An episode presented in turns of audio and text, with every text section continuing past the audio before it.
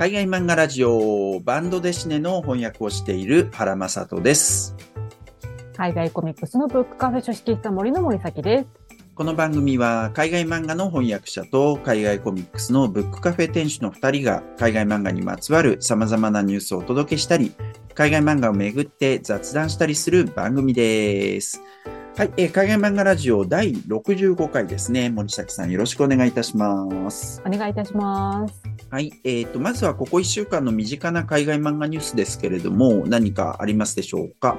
はい、ちょっとね、面白い漫画を、あの、読みました。こちらですね。ま、これ、んあの、翻訳物ではないんですけれども、はい。イタリア人の漫画家のペッペさんという方の、えー新作漫画ですね。はいエンドという作品でございます。まあ、ペッペさんと言いますとね、あの、前回、こういうミンゴという、はい。あのまあ、イタリア人のオタクの男の子が日本にやってきてっていう、で、そこでまあ日本人の女の子に恋をするみたいな、まあ、ラブコメものですよね。めっちゃ面白い、あの、ラブコメものを書かれていらっしゃったんですけど、今回かなりね、シリアスな物語です。えーこれね、第二次世界大戦の頃に、イタえー日本にいたイタリア人の、えー家族の物語になっているんですけれども、その戦争がね、こうどんどんどんどん激化していて、あの、その成長が変わっていくことによって、こう敵と、敵国人みたいな形で、あの、見なされて捕虜にされたという、あの、実際にいらっしゃった方をモデルにした、実話を元にした物語になっております。もうちょっと個人的にはやっぱそういうことがあったんだみたいなことがかなりショックでしたし、うん。で、このね、やっぱ主人公の方、えっ、と、マラ・イーニさんという、まあ、あの、学校の先生を、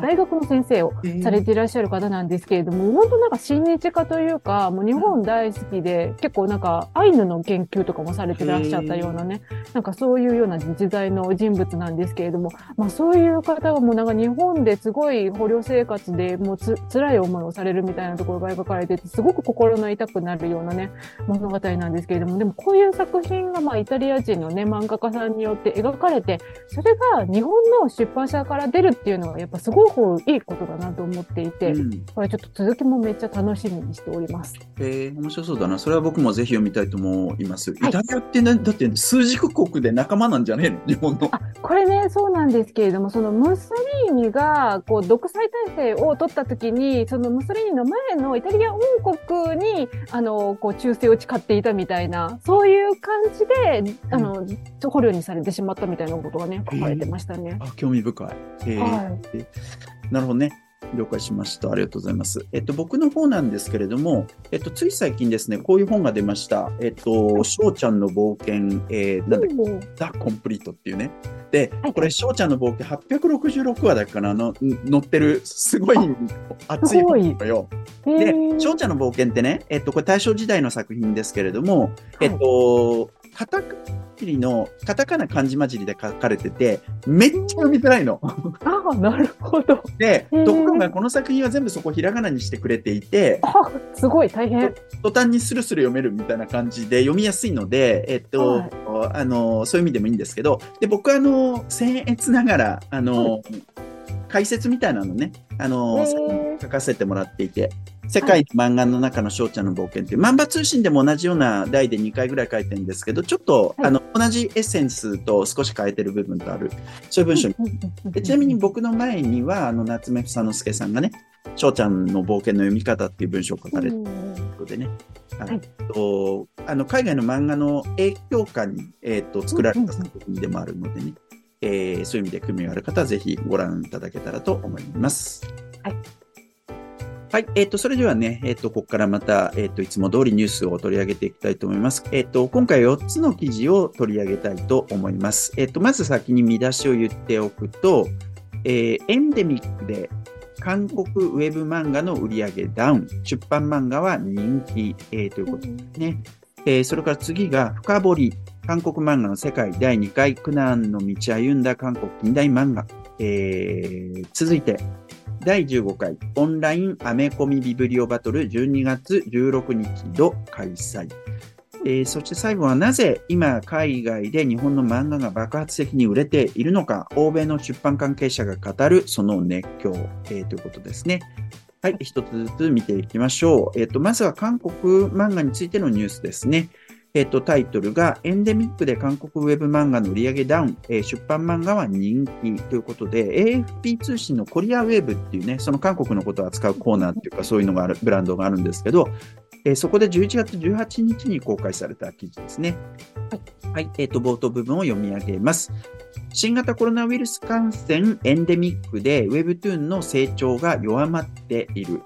えっと、韓国コンテンツ振興員がグローバルリサーチに依頼して2023年、え韓国 Webtoon 利用者実態調査を実施。その報告書によると、Webtoon 利用者のうち週1回以上利用するとの回答は62.8%で、2021年に66.9%、2022年に69.0%に比べて減少した。特に20代と40代、50代の利用比率の減少が目立ったという感じですね。はい。で、えっ、ー、と、まあ、これすごい短い記事なんですけど、えっ、ー、と、まあ、そもそもね、エンデミックとはっていう話なんですけど、はい、パンデミックではなくてエンデミックね。エンデミックっていうのはある感染症が、特定の地域や集団内で一定の季節に繰り返し発生する、えー、そういう状態になるっていうことですよね。でえと、だからまあ、その世界的に流行しているパンデミックとかそういうことではなくて、もう定期的に起こるような、えっと、病気っていうか、山に感染症になっている、そういう状態と。で、えっと、新型コロナウイルス感染症が、まあ、今やエンデミック化するっていうことはね、ちょいちょい言われてるわけですけど、そういう中で Web2 の成長が鈍化しているよということですね。で、とりわけ20代、40代、50代での利用の率が減少してきてるんじゃないかと。30代は伸びてるんですかね。なんですかね。この辺のなんか年代によって変わるのか、変わっていくことになるのかみたいなのもちょっと興味深いところで、これまあ韓国の事情とあと世界の他のところの事情も異なるところがあるかもしれないし、とはいえ、えっと、パンデミックのエンデミックかみたいなところは一緒だし、みたいなところはね、えっと、興味深いところですよね。で、もう一つ言われてたのが、ファンタジージャンルのウェブ小説を、えっと、まあ、ナロー系とかそういう感じですかね。それをベースとしたスタジオ制作作品が増えたんですね、ウェブ2でね。それも市場低迷の原因っていうふうに言ってて、そこがね、ちょっと興味深いね。なんで そ、それをそうなるとダメなのかとか、そこの、あの、なんていうか、分析はなされてなかったんだけどさ。なるほど。まあ、でもなんか、似たような作品いっぱいありますもんね。まあそういうことなのかな。うん、なのかな。もうちょっと新しいジャンルがどんどん開拓されていくとまた変わっていくんでしょうかね。ね。で、これ見出しではね、えっと、そうやってウェブ漫画が、ウェブトゥーンがちょっと盛り下がってるんだけど、出版漫画は人気？あの、紙で出た漫画っていうことだと思うんですけど、それについては一切触れられてなかったんだけど、本文では。ああ、なるほど。触れられてなかったんだけど、でも、一方でだから、あの、みんなが外に出るようになって、お店とかも行くようになって、えっと、一回下がってたところが盛り上がってるっていうことなのかなっていうね。はい。ちょっとそういうようなことは想像しました。はい。ということですね。はい。えっ、ー、と、次行きます。次はもう一つ韓国漫画関連の記事ですね。えっ、ー、と、タイトルが深掘り韓国漫画の世界第2回苦難の道歩んだ韓国近代漫画ということで、新聞化オンラインで11月23日に公開された記事ですね。はい。で、この深掘り韓国漫画の世界っていう連載は、海外漫画ラジオの第61回でも取り上げていますね。で、えっ、と、ライターの飯田一さんと翻訳者コラムニストのソン・ジョンさん、ウェブトゥーン制作会社代表のイ・ヒョンソクさんの3人による連載っていうことで、毎月1回掲載で、第1回が11月10日に掲載されました。その第2回ということで、毎月1回の割には早いよなっていうのはまず思うんですけど、本当ですねな。なんでしょうね、人気だったから結構早めたのかな、わかんないですけど。えっ、と、2週間ぐらいで出てきました。えー、で、えっ、と、その第2回が苦難の道歩んだ韓国近代漫画、えっ、と、いうことで、えっと、韓国におけるね、近代的な漫画の誕生について語られております。とても、あの、勉強にもなる回でした、今回もまた。えで、えっと、ぜひね、これ、決して長くないんで、ぜひ読んでいただきたいなと思います。で、そしてこれ、いずれ本人まとめてくれるのかわかんないですけど、ね、本人まとめるためには相当ボリュームも必要になるんですけど、まとまるの楽しみにしたいなと思ってるんですが、はい。はい、で、えっと、日本でね、よく漫画の起源っていう話をするときに、雑な言い方として、えっと、鳥獣人物戯画とか、はい、国際漫画がね、その起源だっていうことを言われたりするわけですけれども、それと同じように韓国でも、えっと、コウクリ壁画っていうのがあるそうで、それが漫漫画っていうか漫画の起源だっていう説があると。まあそういうのも学べました。はい、あのきちんとした形としてはね、えっと、1909年に創刊された愛国的な新聞で大韓民報っていうのがあったそうで、そこに掲載されたイ・ドヨンさんっていう人の風刺漫画で、総画、あの、査定そうかね、えっていうのがあるそうで、これがまあ、あの、その、いわゆる近代的な漫画の起源だっていうことはよく言われるっていうことも書かれてました。これもね、すげえ勉強になるなっていう感じね。で、その後ですね、えっと、そもそも韓国は日本に併合されるわけですよ。1910年ですからね、翌年です。はいはい、えそういうこともあって、韓国の漫画って苦難の歴史をたどっていくわけですね。うん、で、そこから韓国漫画の2つの傾向が見えてくるみたいな話もされてて、えっと、ここでは言いませんけど、ぜひ読んでいただきたいです。で、とりわけ面白いなって思ったのは、日本ではね、えっと、戦前、えっと、海外の漫画で言うと、アメリカのね、ジョージ・マクマナスの親父教育っていう、これ元のタイトル、ブリンギング・アップ・ファーザーっていう作品で世界的に有名な作品なんですけど、これが日本でもめっちゃ人気を博したんですよ。で、えっと、連載もされたし、単行本化もされた親父教育っていうタイトルでね、はい、今買おうと思った回、復刻してほしいんだけど、できんのかななかなか難しいかも。はい。で、それがね、えっと、麻生豊ののんきな父さんっていう作品に影響を与えたということも知られています。で、はい、ちょうどこののんきな父さんは、野鳥文庫さんっていうところからね、復刻が、まあ、この12月頭ぐらいに出るっていう、えっと、のが出てて、1700円とかかな。で、僕もちょうど、あの、予約したところなんですけど、はい、えっと、リンク貼っとくんでね、興味がある方、ぜひ、えっと、ご購入いただけたらと思うんですけどね。まあ、そういう流れがあると、ジョージ・マクマナスの親父教育があって、そういうのとかでのんきな父さんとかが出て、日本の漫画にもすごく影響を与えていると。で、韓国でも、その親父教育の影響を受けて、のスヒョンさんっていう人が、モントングリバカを見るっていう、モントングリっていうのがデクノボーっていう意味だそうなんですけど、モントングリバカを見るっていう、はい、あの作品を作ったんだそうですね。それ、朝鮮日報っていうのに載って、はい、1926年には韓国初の漫画原作実写映画化された。それがね。えー、っていうこと書かれて、めっちゃ面白いって思ったわ。興味深いですね。実写映画化までされる。されてるってね。まあ、その日本に併合されてる韓国の中でそういうこともなされた。だから、ね、日本の、あの、それもだから、えっと、親父教育とかも1923年とかそのあたりから出て、だったと思うけど、日本で連載されたのが。それが、まあ、韓国でも読まれたのか、ちょっとそこはわかんないですけど、いや、面白い。やっぱ漫画ってね、本当同時代的いうか、世界中でそんな感じなんですよ。そのロドルフ・テッペルの時代からそうなんですよね。うんなんかでも面白いですね。やっぱりこの近代漫画っていうのがもう世界各地でいろんなところでやっぱ100年ぐらいの歴史を持っていて、で、それやっぱそれぞれの国でいろいろな独自をね、進化を遂げてきたみたいなところがね、本当面白いですね。はい。っていうことまでね、ちょっと想像させて、はい、妄想させてくれる、あの、素晴らしいでした。はい。はい。えっ、ー、と、次なんですけど、次はですね、えっ、と、海外漫画関連のイベントの、えっ、と、お知らせですね。はい。えっ、と、見出しが第15回オンラインアメコミビブリオバトル12月16日度開催、えー、ということですね。えっ、と、アメアメコミビブリオバトルの X のアカウントがあるんですけど、えっと、そこで11月18日にポストされたものですね。はい、えっと、アメコミビブリオバトルについては、海外漫画ラジオの第57回で紹介いたしました。で、えっと、早くもその第15回、今度はオンライン、えー、アメコミビブリオバトルということだそうですけれども、えっと、それが、えっと、12月16日土曜日に、えっと、ズームで開催されるということですね。で、えっと、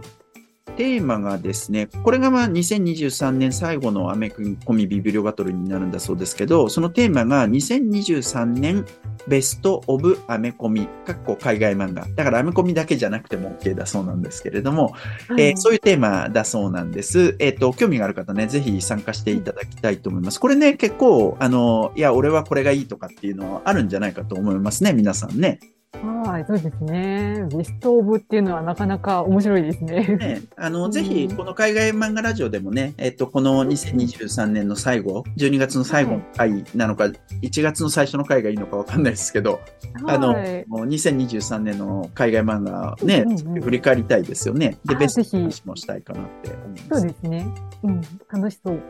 はい。ということで、あの、興味ある方ね、ぜひ参加してください。はい。はい。えっと、最後に、えっと、海外、ま、海外における日本の漫画についての記事ですね。えっと、見出しが、なぜ今海外で日本の漫画が爆発的に売れているのか、欧米の出版関係者が語るその熱狂というタイトルで、えっと、クーリエジャポンで11月27日に公開された記事です。はい、えっと、冒頭部分を読み上げます。えっと、今や世界中で親しまれている日本の漫画だが、特にここ数年、欧米でその販売数が飛躍的に伸びている。日本の漫画はいかにして世界のメインストリームとなったのか、A 氏、英語、A、イギリスの新聞ということですね。A 氏、ガーディアンが現地の関係者たちを取材したということですね。はい。で、えっと、これ結構長い記事で、えっと、無料で読めるのは途中までなんです。で、僕も途中までしか読んでないんですけど、はい、あの、途中まででも十分面白かったんで、えっと、読んでいただけたらと思うし、さらに興味がある方はぜひ、あの、会員登録して読んでいただけたらと思います。はい。えっと、いろんなことが言われてるんですけれども、えっと、まずはですね、えっと、2012年と2019年のイギリスにおける漫画の販売部数と売上が比較されていました。で、それでいくと、えっと、2012年と19年ね、部数は2倍になってて、売上は3倍になってると。もうこの時点ですごく伸びているということなんです。で、えっと、今度はアメリカで、えっと、コロナ禍でものすごい成長を遂げたと。えー、い。うような話が流されていて、イギリス、アメリカですごく漫画が伸びてんだけど、これは、えっと、その2つだけではなくて、他の英語圏、カナダとかオーストラリアとかニュージーランドなどでも、すごく伸びてるっていうことが、えっと、言われております。はい、で、えっと、その分析を少ししてるんですね。で、人気が高まった時期、漫画のね、人気が高まった時期に、えっと、ロックダウンがなされたと。で、そうすると本が手に入りにくいっていう状況がな、起きてしまい、人気があるんだけど、希少性が上がるみたいな。うん、なるほど。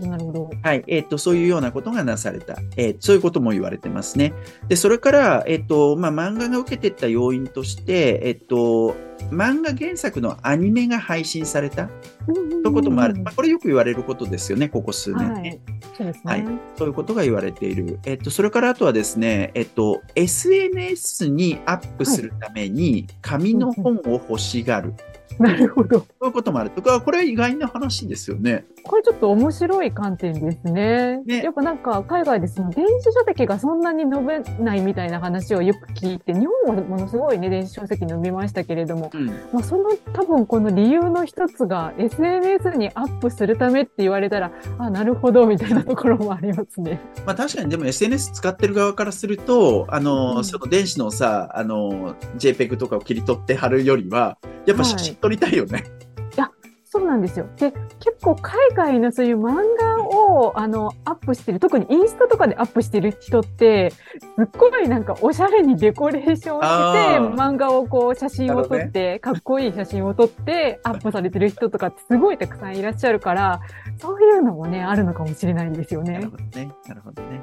はい。まあそういうのがあったり、それからあとは、あの、これも昔から言われてるけど、欧米のグラフィックノベルに比べて、えっと、漫画の単行本は安い。えー、ということですね。はい。まあ、そういうことがあると。えー、で、無料で読めるのは大体このあたりなんですけれども、えっと、ちょうどその新しい、なんていうの？えっと、見出しが始まって少しだけ書かれてんだけど、その見出しが日本にしかないあのジャンルっていう見出しで、一体何のジャンルの話をしてるのかは、何何ジャンルでしょうかね。はい。まあ気になるところでしたね。はい。あの、はい興味ある方はぜひ読んでいただけたらと思います。はい。えーそんなところでよろしいでしょうか？はい。はい。えーということで、今回の海外漫画ラジオはこれで終わりです。海外漫画ラジオは毎週火曜日と木曜日12時の配信です。僕らもう一つ海外漫画の本棚というある一つの海外漫画を取り上げ、その作品についていろいろおしゃべりするポッドキャストもやっていまして、そちらは毎週金曜日の夕方、番外編があるときは日曜日の朝更新です。よかったらそちらもぜひチェックしてみてください。それではまた次回お会いいたしましょう。ありがとうございます。